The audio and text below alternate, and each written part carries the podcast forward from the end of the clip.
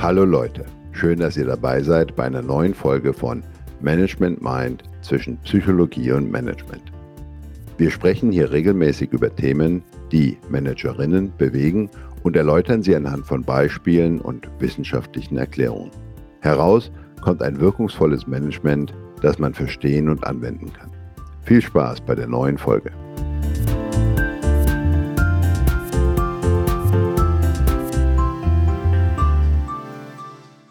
Hallo und herzlich willkommen zu unserer sechsten Folge unseres Podcasts Management Mind zwischen Psychologie und Management. Heute bin ich natürlich wieder zusammen mit meiner bezaubernden Kollegin Kirina Müller. Sie ist Psychologin, Management Mind Coachin und von True Crime über Lifestyle bis Nachrichten und Wissen kennt sie sich mit allen Podcast-Genres aus. Hallo Frederik, vielen Dank für die Vorstellung. Ähm, ich weiß nicht, ob ich mich auskenne, aber zumindest höre ich doch äh, sehr gerne verschiedenste Podcast-Genres. Ich bin gewiss, du kennst dich damit dann auch gut aus. Nach der tollen Vorstellung will ich auch dich nochmal kurz vorstellen. Du bist ein Doktor im Ingenieurswesen, hast über 20 Jahre Managementerfahrung im internationalen Management, bist leidenschaftlicher Management Coach, Mind Coach und Trainer im Handball. Und wie ich vor kurzem erfahren durfte, hast du sogar mal bei einer Handpuppenshow mitgespielt. Kann man das so sagen? Ja, ich war Teil der Schanzer Puppenspieler. ähm, und das ist tatsächlich eine sehr schöne Gelegenheit, nicht ganz auf der Bühne stehen zu müssen, sich nicht ganz einem Publikum äh, aussetzen zu müssen, sondern sich hinter einer Puppe verstecken zu dürfen, aber trotzdem das Erlebnis einmal haben zu können, wie es ist, in eine Rolle zu schlüpfen und in einem Theater zu spielen. Ja. Es war eine sehr interessante Erfahrung. Finde ich sehr spannend.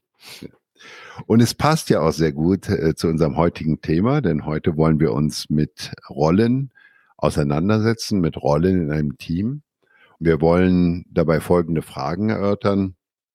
Erstens, was genau ist eine Rolle in einem Team? Zweitens, was gibt es eben für Teamrollen? Wie können wir ein Modell von einem Team bilden? Welche Teamrollen wollen wir denn in einem Team besetzen und unterstützen? Und wie würden wir die Rollen in einem idealen Team besetzen? Irina, was hat das mit den Teamrollen auf sich? Ja, so als erstes, wenn man an Teamrollen denkt, finde das einfachste Beispiel ist immer der Sport. Wir sind ja eh beide gerne im Sport als Trainer oder Trainerin unterwegs und da gibt's die ganz klaren Rollen. Wir haben äh, Stürmer, wir haben Torhüter, auch in verschiedensten Sportarten. Wir haben meistens einen Trainer, eine Trainerin. Wir haben auch da vielleicht noch andere Rollen, unterstützende Rollen im Team. Und da ist ganz klar, was ist die Erwartungshaltung, was ist die Rolle. Und auch sehr spannend finde ich eben die Entstehung des Wortes Rolle. Und tatsächlich lässt sich das zurückführen auf das französische Wort Rôle. Und hier geht es tatsächlich um die Papierrolle im Theater. Die Schauspieler bekommen haben, auf denen ihr Text stand. Das war früher so zusammengerollt. Und von eben der Papierrolle wurde es zur Theaterrolle. Und heute verwenden wir es universell, wenn es um verschiedene Rollen geht. Sehr gut. Und das entspricht ja auch ganz genau dem Verständnis eben im Coaching. Gerade wenn man sich im systemischen Coaching mit dem Psychodrama beschäftigt, das wurde damals entwickelt, diese Idee des Psychodramas von dem Herrn Moreno. Und der Herr Moreno hat eben entdeckt, dass wir uns ähm, beim Psychodrama in einer handelnden Weise mit unserer inneren Projektion eines Systems beschäftigen können. Das heißt, unser inneres Verständnis von dem System und wie es funktioniert, das können wir erlebbar machen und wir können dann eben analysieren, was hat es mit diesem System auf sich, verstehen wirklich, wie funktioniert das und möglicherweise eben auch Entscheidungen treffen, wie wollen wir es verändern. Und das entspricht ja ganz genau dann auch wieder einem Team, einer Teamintervention. Das heißt, auch da würden eben die Teamrollen uns helfen, genau zu verstehen, wirklich, wie funktioniert das Team und was können wir machen, um das Team noch besser zu machen. Ja. Auch hier als, ähm, als Analogie zur Schauspielrolle, ich finde es auch sehr spannend, wie man unterschiedliche Rollen in unterschiedlichen Kontexten einnimmt. Einerseits ganz ganz konträr zum Teil die Rolle, die man im Arbeitskontext einnimmt oder die Rolle, die man zu Hause innerhalb der Familie einnimmt. Da zeigt man ja doch etwas andere Verhaltensweisen, man reagiert anders. Vielleicht auch im Sport nimmt man da nochmal eine andere Rolle ein oder sogar innerhalb verschiedener Teams im, in der Arbeit, dass man sich anders verhält, dass man eine etwas andere Rolle einnimmt. Und in der Managementwelt, in der ich aufgewachsen bin, um jetzt auf das Team zu kommen, da wurde uns mal ein äh, Teammodell gezeigt ähm, und äh, dort wurde beschrieben, wie es in einem Team immer dazu kommt, dass es eine Alpha-Rolle gibt. Das ist der Spielmacher, der Initiator, der Leiter des Teams.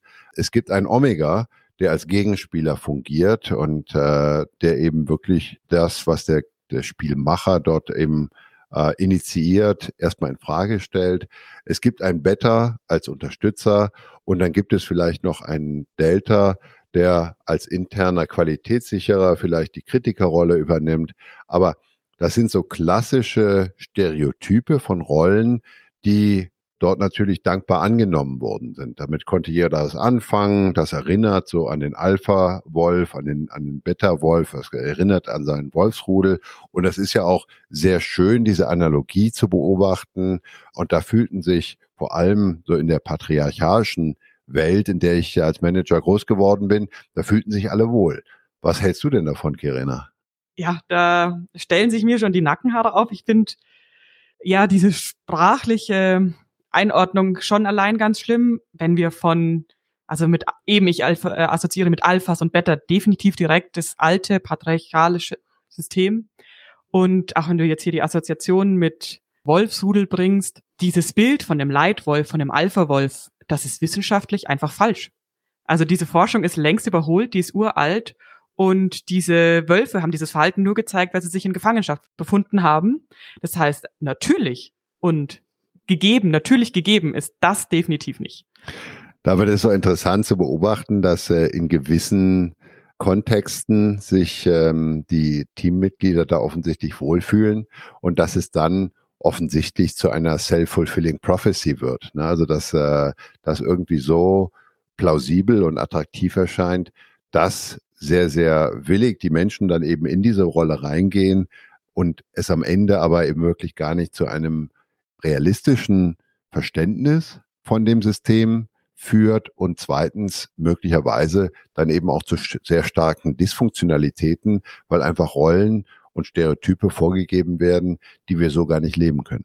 Ja, also genau deswegen finde ich eben so Begriffe ganz schwierig, weil die ein, weil da ein Stereotyp mitschwingt, was ich so nicht mehr leben möchte. Einfach der, der starke, leider tatsächlich auch oft Mann, der Alpha, der seine Autorität behaupten muss, und das sind Teamrollen, die ich finde überholt sind und wir inzwischen bessere, funktionalere Rollen ausführen können. Aber gleichzeitig spielen ja offensichtlich Stereotype und Erwartungen bei den Rollen eine große Rolle. Ich erinnere mich an ein Teamcoaching und dort hatten wir eine Teamintervention, wo wir stereotypische Rollen besetzt haben. Wir haben äh, dort einen ein Team in einer Übung zusammengestellt. Die hatten gewisse Aufgabe, die mussten eine Aufgabe erledigen. Und dann haben sie gleichzeitig die Anweisung bekommen, ihr Kommunikationsverhalten, verbal und nonverbal, genau konträr zu ihrer Rolle aufzubauen. Das heißt, äh, wir haben einen Spielmacher bestimmt, aber der sollte in der Kommunikation extrem zurückhaltend und eher unterwürfig auftreten. Ähm, wir haben einen Gegenspieler bestimmt, der in der Kommunikation extrem wertschätzend und konstruktiv auftreten sollte. Und wir haben den Gegenspieler zum Beispiel die Instruktion gegeben, er sollte in der Kommunikation extrem unterstützend, wertschätzend ähm, und konstruktiv auftreten. Das haben die sehr gut gemacht und die haben ihre Rollen durchgehalten. Aber man konnte sehr, sehr gut beobachten, wie viel Unbehagen dabei war. Sprich, bei den Darstellenden, aber auch bei den Zuschauenden, ja, war ein extremes Unbehagen zu beobachten, dass eben diese Inkohärenz in dieser Teamdarstellung auftrat. Offensichtlich heißt das, wenn wir eben eine Inkohärenz dort wahrnehmen, wenn die Rolle nicht mit dem Verhalten übereinstimmt, dann fühlen wir uns in dem Team nicht wohl. Mhm. Wir hatten ja auch in der letzten Folge, wo wir über Dysfunktionen gesprochen haben, ganz klar herausgearbeitet, dass Unsicherheit mit eins der Hauptursachen für Dysfunktionen im Team ist, wenn einfach nicht klar ist, wie reagiert der andere. Und da haben wir eben auch, wenn nonverbale Kommunikation und das, was sie eigentlich sagen, überhaupt nicht zusammenpasst, dann wissen wir nicht, lügt uns die andere Person an, was passiert hier, was ist hier, was einfach zu Unsicherheit und Unwohlsein bei allen Beteiligten führt. Ich stelle in den Raum, ob hier tatsächlich eine Inkohärenz zwischen Teamrolle und Verhalten stattgefunden hat, weil ob sie dann ihre ihnen zugedachte Teamrolle wirklich ausgefüllt haben und ob die hätte sein müssen, ist eine andere Frage. Aber zumindest spielen offensichtlich Erwartungen eine Rolle, wie diese Erwartungen erfüllt werden. Und das führt dann dazu, ob wir uns in einem Team, in einem Setting wohlfühlen können, weil wir es verstehen oder weil wir es eben nicht verstehen. Ja, hm. auf jeden Fall. Was gibt es denn für modernere, für bessere Ansätze, verschiedene Teamrollen zu verstehen? So die am meisten wissenschaftlich ähm, zitierte Forschung kommt von Meredith Belbin. Die hat sehr viel Forschung eben zu Teamrollen betrieben. Und zum Beispiel das Ehepaar Driscoll hat das nochmal aufgearbeitet, hat nochmal alle Forschung zusammengefasst, die zum Thema Teamrollen betrieben wurde zu dem Zeitpunkt und hat das eben zusammengefasst in 13 unterschiedliche Teamrollen, die die eben gefunden haben. Und 13 unterschiedliche Teamrollen, das scheint ja tatsächlich eine ganze Menge zu sein. Ich nehme an, dass das halt verschiedene extreme Ausprägungen sind und dass ähm, Anteile von diesen Rollen in unterschiedlichen Teammitgliedern zu finden sind, dass das also nicht, ich sag mal, extreme Stereotype sind, beziehungsweise dass das eben Elemente sind, aus denen ich dann eben wirklich die verschiedenen Rollenmerkmale beobachten kann. Ja, die haben auch ähm, gesagt, bei kleineren Teams ist es am besten, Personen zu haben, die überall etwas in der Mitte liegen, um eben gleichzeitig mehrere Teamrollen ausfüllen zu können. Also es ist nicht so, dass die automatisch auftreten, dass die auf jeden Fall auftreten und auch nicht, dass es wirklich eine einzelne Person sein muss, die diese Rolle ausfüllt. Aber trotzdem finde ich sehr spannend, welche Muster man so beobachtet hat. Was gibt es denn da für Gruppen von Rollen, die man dann beobachten kann?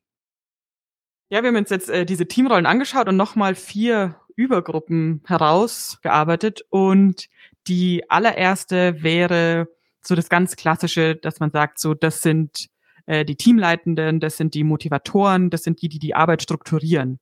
Da fällt ähm, zum Beispiel eben der Teamleader drunter oder ähm, der Motivator. Das heißt aber, für ein gutes Team ist es wichtig, wirklich eine Leitung zu haben. Oder, oder kann ein Team ohne Leitung funktionieren? Oder ist es absolut notwendig, dass ich in einem Team diese Rollen, Teamleiter, Teammotivator wiederfinde? Meiner Meinung nach funktioniert ein Team auch ohne das. Zum Beispiel in eher demokratisch geführten Teams ist das ja auch der Fall und wird gelebt. Was aber ähm, erfüllt werden muss, die Aufgaben müssen irgendwie strukturiert werden. Es muss irgendwer koordinieren, wer welche Aufgaben macht, oder es muss zumindest die Koordination durchgeführt werden von allen zusammen. Und das Team muss generell motiviert sein, die Aufgabe zu, äh, zu lösen. Das heißt, generell hm, nur mal als Gedanken, den wir vielleicht später wieder aufnehmen können, ähm, die Rolle muss in irgendeiner Weise erfüllt werden. Ja. Es muss aber nicht unbedingt personalisiert und andauernd dieselbe Person sein, die diese ja, Rolle ausfüllt. Genau. Und mhm. die Person muss auch nicht noch weitere Stereotype mitführen. Okay. So, das wäre also der Teamleiter oder Teammotivator. Was wären denn dann äh, denn die nächste Gruppe von Rollen, die in einem Team eine wichtige Funktion erfüllen? Also eine weitere Gruppe, ob sie eine wichtige Funktion erfüllen, ist eine Frage, aber welche, die zumindest beobachtet wurden, sind diese ganzen eher negativ konnotierten Teamrollen.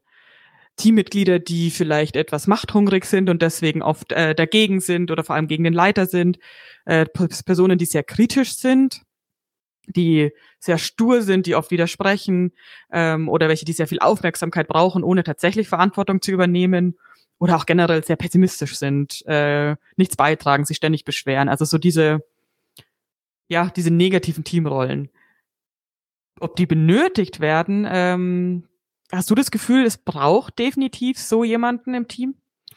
Ich war ja lange in der Qualitätssicherung tätig und äh, die Rolle der Qualitätssicherung wird in manchen Unternehmen tatsächlich auch damit der negativen Assoziation konnotiert. Und es nicht notwendig ist, dass es äh, administrativ geprägt ist, dass es hm, hier eben ein Risikomanagement ist, was wir eigentlich nicht brauchen. Das sind so die, die einfachsten Bedenken, die an der Stelle auftreten. Ich persönlich glaube, dass in einem guten Team immer ein Devil's Advocate sein muss, dass immer jemand da sein muss, der die Risiken, die negative Seite, der eben auch die pessimistische Haltung darlegt, der dieser pessimistischen Grundhaltung auch eine Stimme verleiht, gibt da auch eine, eine sehr interessante Theorie in der Teamanalyse, dass die Team, dass ein Team im Prinzip wie eine Matrix funktioniert und dass es äh, für jede Stimmung einen Sprecher gibt, dass aber diese Anteile eigentlich in jedem Teammitglied vorhanden sind und dass dann die, die in diese Rollen gehen, tatsächlich nur die Sprecher von diesen Anteilen sind, die in jeder Persönlichkeit und in jedem Teammitglied vorhanden sind. Mhm. Und wenn man das mal weiter bedenkt, dann glaube ich, dass es wichtig ist, dass ein Team anerkennt und sieht eben, dass es diese Rollen gibt und dass das Team dann insgesamt einen guten Umgang mit diesen Teamrollen findet, im Prinzip kann man es dann auch ähnlich darstellen, dass ich selbst mit den negativen Anteilen in meiner Persönlichkeit, mit den Kritikern, ähm, wirklich mit dem, mit den Bedenkenträgern, dass ich einen guten Umgang damit finde. Ja. Finde ich sehr spannend, weil vielleicht ist hier auch noch das Bild des, ja, bisschen archaischen Omega, der, ähm, der Gegenspieler eben sehr, sehr stark, weil tatsächlich in der Forschung ähm, wurde die Aufgaben, die du gerade genannt hast, nicht mit diesen negativen Rollen assoziiert, sondern es war nochmal ein eigener Block an Teamrollen, die wir hier als Aufgabenerreicher ähm, zusammengefasst haben. Und hier haben wir Personen, die als Evaluator, das mehr oder weniger als Qualitätskontrollierer bezeichnet werden, die sehr klar darauf fokussiert werden, dass die Aufgabe erreicht wird, ähm, die analysiert sind, eher vorsichtig sind und genau arbeiten oder jemand, der eher der Problemlöser ist, der ein kritischer Tester ist, ähm, sucht die ganzen Informationen mit einzubinden und eben dann Problemfelder aufzeigt, aber eben gleichzeitig nach Lösungen sucht. Und das sind ja eher sehr positiv konnotierte Rollen. Okay, den Punkt nehme ich. Das heißt, als Qualitätssicherer darf ich mich eher als Aufgabenerreicher sehen. Ähm, Finde ich schon mal persönlich sehr gut. Ähm, aber gleichzeitig würde ich bei dem Bild der Matrix eines Teams eben bleiben. Also wenn man davon ausgeht, dass das Team eine Matrix ist, dass es dort Verbindungen gibt, dass es dort eben Strömungen gibt und dass im Prinzip diese negative Anteil, also tatsächlich die, die eben alles in Frage stellen, die einen sehr pessimistischen Umgang eben der Teamatmosphäre auch haben, dass das im Prinzip nur die Sprecher des negativen Anteils aller Teammitglieder sind, mhm. dann sehe ich auch das als eine sehr wichtige Funktion, ich sag mal, für die Hygiene im Team. Ja. ja. dass ich einfach einen Umgang finde, wie gehe ich denn mit dem, mit der kleinen negativen Stimme, die ich in mir selbst finde, wie gehe ich denn damit um? Wie kann ich damit Frieden schließen? Wie kann ich daraus eine Ressource entwickeln, ähm, dass ich einfach damit umgehen kann und dass ich jemanden habe, der dem Ausdruck verleiht? Ja. Hm. Und, und trotzdem äh, wäre mir wichtig, ganz klar hier eher ein positiveres Bild dieser Lösungsfinder, dieser Problemlöser, dieser Qualitätssicherer zu malen, um eben von diesem ganz stereotypen Denken wegzukommen, weil wir brauchen Firmen, die keine Angst davor haben, Probleme zu sehen und eine Lösung dafür zu finden und nicht einfach drüber gehen aus Angst, sie werden hier zum Gegenspieler. Da bin ich bei dir und gleichzeitig erfordert es natürlich in jedem Einzelnen von uns erst einmal eine Akzeptanz und ein äh, positives Bild von den kleinen Mahnern und den kleinen äh, Pessimisten in uns selbst. Ja. Und eine Akzeptanz dessen, dass sie oft ihre Berechtigung haben. Zeit für eine kleine Unterbrechung. Ihr seht schon, wie sehr uns diese Themen beschäftigen. Managementpsychologie ist extrem spannend und kann so wirkungsvoll sein. Wenn ihr selber Themen habt, die ihr gerne mit uns besprechen möchtet, dann schreibt uns. Ihr findet uns unter www.management-mind.de. Und jetzt weiter zur Folge. Was wäre denn jetzt noch äh, eine weitere Gruppe von äh, Teammitgliedern, die ich typischerweise finden kann? Ja, wir hatten jetzt die Strukturierer, sage ich mal, die relativ dominant sind. Wir hatten die, die eher negativ sind und wir hatten die Aufgabenerreicher, die sehr lösungsorientiert beziehungsweise aufgabenorientiert sind. Und was uns jetzt auf jeden Fall noch fehlt, sind Personen, die dafür sorgen, dass das Team tatsächlich ein Team ist. Also Unterstützer, welche die sozial orientiert sind, die schauen, dass wirklich miteinander kommuniziert wird, dass generell eine gute Stimmung ist, dass, weil wir einfach alle viel besser arbeiten, wenn wir uns mögen, wenn eine gute Stimmung im Team ist, welche die koordinieren und die generell dazu, ja, darauf schauen, dass auch andere eben ihre Aufgaben erreichen, generell so diesen Support im Team sind, die vielleicht nicht so selbstzentriert sind, dass sie nur ihre eigenen Aufgaben äh, abarbeiten, sondern eben auch den Teamwork-Support machen und schauen, dass der Gruppenerfolg garantiert ist.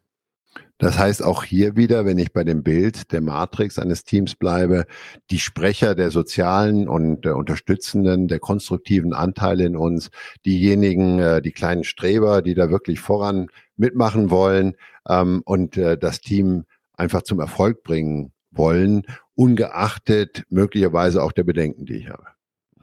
Äh, nee, tatsächlich nicht. Es geht, es geht eben nicht genau darum, ja nur die Aufgabe zu erfüllen, sondern eben auch äh, gute Teamarbeit zu leisten. Okay. Und ich finde tatsächlich schön, dass du immer wieder die Matrix ansprichst, weil das ja dann zu dem Punkt führt, dass theoretisch wir alle alle Rollen übernehmen könnten oder zumindest nicht einer die ganze Rolle ausfüllen muss.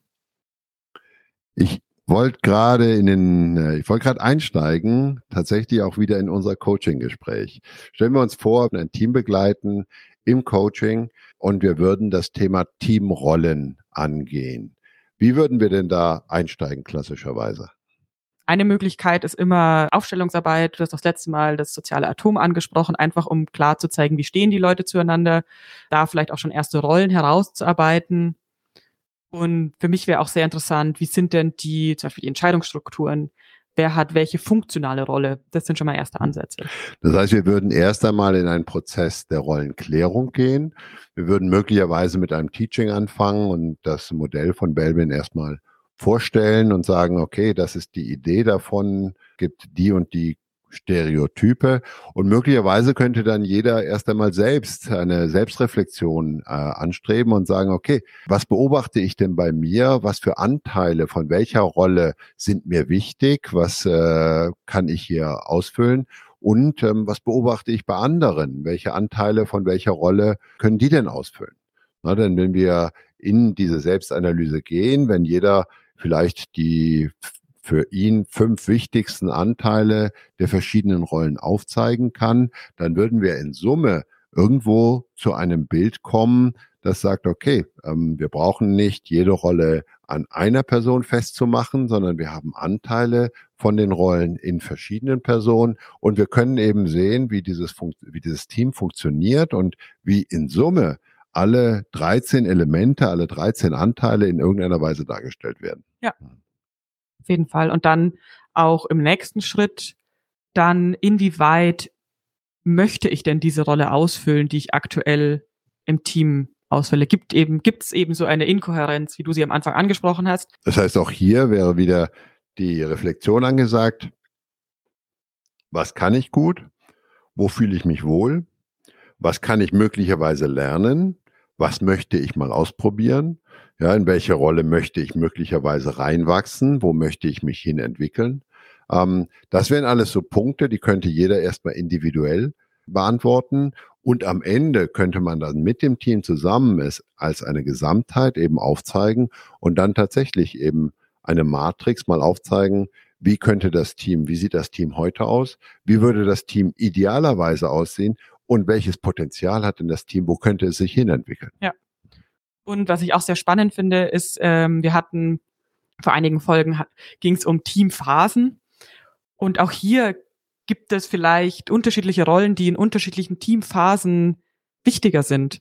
Vielleicht ist ein starker Kritiker jemand, der erstmal nach den Problemen sucht, ähm, auch wenn er eine Lösung vielleicht findet, ganz am Anfang, wo ich noch visioniere, wo ich noch überlege, nicht so äh, nicht so gebraucht, sondern eher erst äh, in späteren Teamphasen und am Anfang sind eher sozialere Teamrollen im Vordergrund, die eben dafür schauen, dass überhaupt ein Team entsteht, dass sich alle wohlfühlen, dass sich alle gehört fühlen, dass die Stärken herausgearbeitet werden.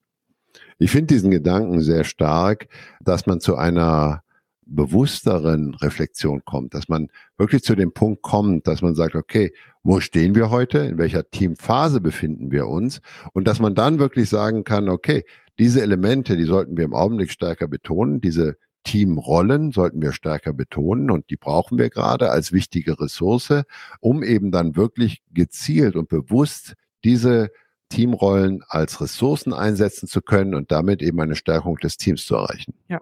Und am Ende natürlich auch äh, ein besseres Ergebnis des Teams. Dass ich nicht schon von Anfang an bremse oder mit einem Team arbeite, was noch gar keine, ja, was noch gar kein Team ist, weil dieser soziale Aspekt noch nicht bearbeitet wurde. Wenn man auf diese Weise vorgeht und ähm, sehr stark in dem Rollenmodell behaftet bleibt, das thematisiert, wenn man das wirklich auf die bewusste Ebene holt, was sind denn die Risiken dabei? Ja, meiner Meinung nach sind die ganz großen Risiken ähm, bei diesen Rollenbildern, dass wir einfach zu Stereotypen gelangen, die eigentlich keine Grundlage haben. Vielleicht ist es im ersten Moment hilfreich, aber ich glaube zum Beispiel so ein Gegenspieler auf, aus Gegenspielers Grund ohne tatsächliche Probleme in der Idee ist zum Beispiel etwas, ähm, was das Team hindert.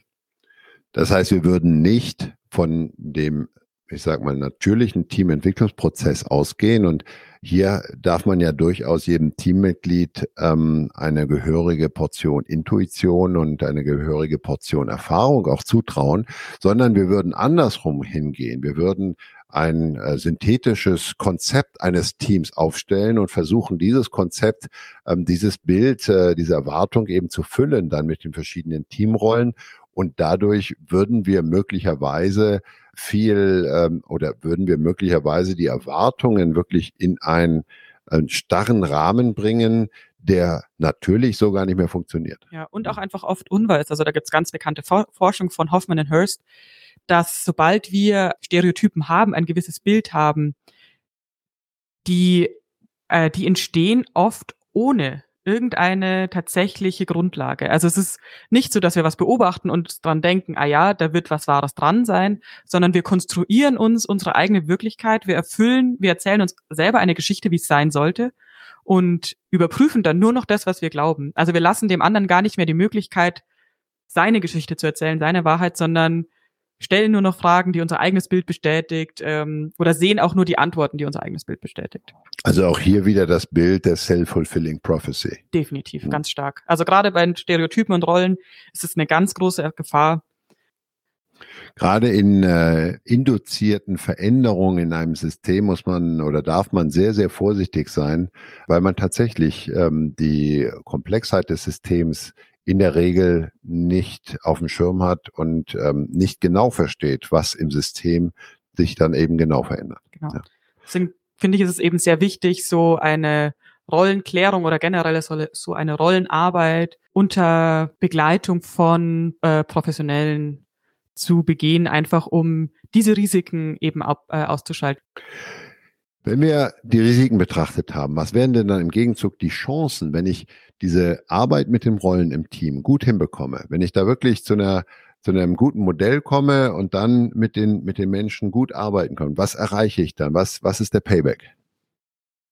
Ja, auf jeden Fall ist der Payback, dass ich äh, Unsicherheit reduziere. Ich bin, ich weiß klarer, äh, was ist meine Rolle, was ist die Rolle der anderen, was sind Erwartungen, führt dann wenn ich das mit richtigem Feedback verknüpfe, zu einer gleichberechtigteren und mehr auf Augenhöhe stattfindenden Kommunikation. Also einfach in einer besseren Zusammenarbeit im Team. Und wir hatten es vorhin auch von den Teamphasen. Wenn ich Teamrollen zum richtigen Zeitpunkt stärker in den Vordergrund rücken kann, habe ich am Ende wahrscheinlich sowohl ein glücklicheres als auch ein effektiveres Team. Ich komme gleich mal auf das glücklichere Team zurück. Auch das scheint mir tatsächlich ein großer Benefit zu sein, wenn ich mich mit der Rollenklärung auseinandergesetzt habe, wenn ich verstanden habe, warum ich verschiedene Rollen im Team brauche oder dass möglicherweise Sprecher für eine Rolle gar nicht 100 Prozent selber nur ihre Themen zum Ausdruck bringen, sondern dass sie möglicherweise auch Sprecher für andere Anteile in anderen Teammitgliedern sind. Wenn ich das einmal verstanden habe, dann glaube ich, kann ich sowohl den Rollen als auch den Menschen in diesen Rollen mehr Wertschätzung entgegenbringen. Und idealerweise verstehe ich eben auch, ja, dass dieser Mensch gerade eine Rolle einnimmt und dass ich nicht das seiner Persönlichkeit oder nicht immer ihm persönlich zuschreiben ja. muss. Ja. Das war jetzt ein äh, sehr akademischer Ausflug. Und es macht immer wieder Spaß, mit dir das zu diskutieren. Aber wenn ich jetzt an ein agiles, an ein Agile Management denke, was wäre denn so die, die äh, Traumvorstellung, was wäre so die beste Möglichkeit, wie ich mit Rollen in einem Team, in einer agilen Umgebung eben umgehen kann? In einer agilen Umgebung wäre für mich das Traumziel, dass ich keine festgefahrene Erwartung an Rollen von anderen habe, sondern Aufgaben. Das heißt, ähm, das Team würde sich jeden Tag treffen und man könnte vorher kurz abstimmen, wer für heute in welche Rolle geht, um dann eben wirklich äh, sicherzustellen, dass wir alle Ressourcen ausschöpfen, dass wir wirklich Diversität sowohl in den Teammitgliedern als auch in der Rollenbesetzung haben und dass wir wirklich erleben dürfen, wie unterschiedliche Teammitglieder die Rollen unterschiedlich ausfüllen. Ja, auf jeden Fall. Ich meine, das wäre ja tatsächlich einfach als äh, Ziel, als Vision in einer Teamarbeit wäre das ja eine fantastische Möglichkeit, ähm, was sowohl die Individuen als eben auch das Team weiterentwickelt. Die Individuen können sich ausprobieren und sie verstehen, welche Rollen ihnen liegen, was sie können, ähm, was für Potenziale sie haben. Ähm, das Team selber kann eben auch erleben, wie in verschiedenen Rollenbesetzungen die Performance oder die Kommunikation, die Kooperation, wie es anders funktioniert, wenn andere Menschen andere Rollen besetzen. Ja. Hm. Und äh, ich glaube auch, man kann verschiedene Rollen als Teamleitender durch Aufgabenstellung herauskitzeln. Ich kann die Rolle des Strukturierers abgeben. Ich kann jemand sagen, bitte bereite das nächste Meeting so und so vor. Ich kann auch die Rolle des Kritikers abgeben und sagen, was siehst du hier für Probleme? Wo siehst du ähm, Möglichkeiten, dass es nicht funktioniert? Und andere dazu, äh, dazu auffordern, da, darauf zu achten, dass das Team als Team gut funktioniert. Das heißt, ich würde sowohl die Stabilität ähm, als auch die Resilienz des Teams, also die Fähigkeit auf äußere Störgrößen zu reagieren, deutlich erhöhen durch so ein diverses Setup. Ja. Sehr gut. Okay, dann lass uns zusammenfassen. Also, was haben wir über Rollen gelernt heute? Ja, wir haben über Rollen gelernt, dass es äh, sehr archaische Stereotype gibt und das auch mit das größte Risiko an dem Rollenbild ist, an dem Rollenverständnis, dass wir eben einfach in den alten, ineffizienten Rollen und Stereotypen bleiben. Aber eben auch die ganz große Chance, uns als Menschen weiterzuentwickeln, uns als Team weiterzuentwickeln und äh, ein besseres Verständnis für einzelne Aufgaben zu bekommen. Genau, und ich äh, mag nach wie vor dieses, äh, das, das Bild oder die Vorstellung eines Matrix-Modells sehr gerne, dass eben äh, in den Teamrollen tatsächlich nur die Sprecher zu sehen sind von den Anteilen, die in jedem Teammitglied stecken ähm, und dass das Team sich so zusammenfinden kann, dass es eben in diesen Rollen diese Sprecher hat und äh, wenn wir dort eine Wertschätzung etablieren kann, dass das einfach dazu führt, dass das Team stärker, resilienter und am Ende auch leistungsstärker wird. Ja, ist doch ein schöner Schlusssatz. Sehr gut. Kirena, vielen Dank für diesen interessanten Austausch. Ja, vielen Dank, Frederik. Und ich freue mich auf unsere nächste Folge.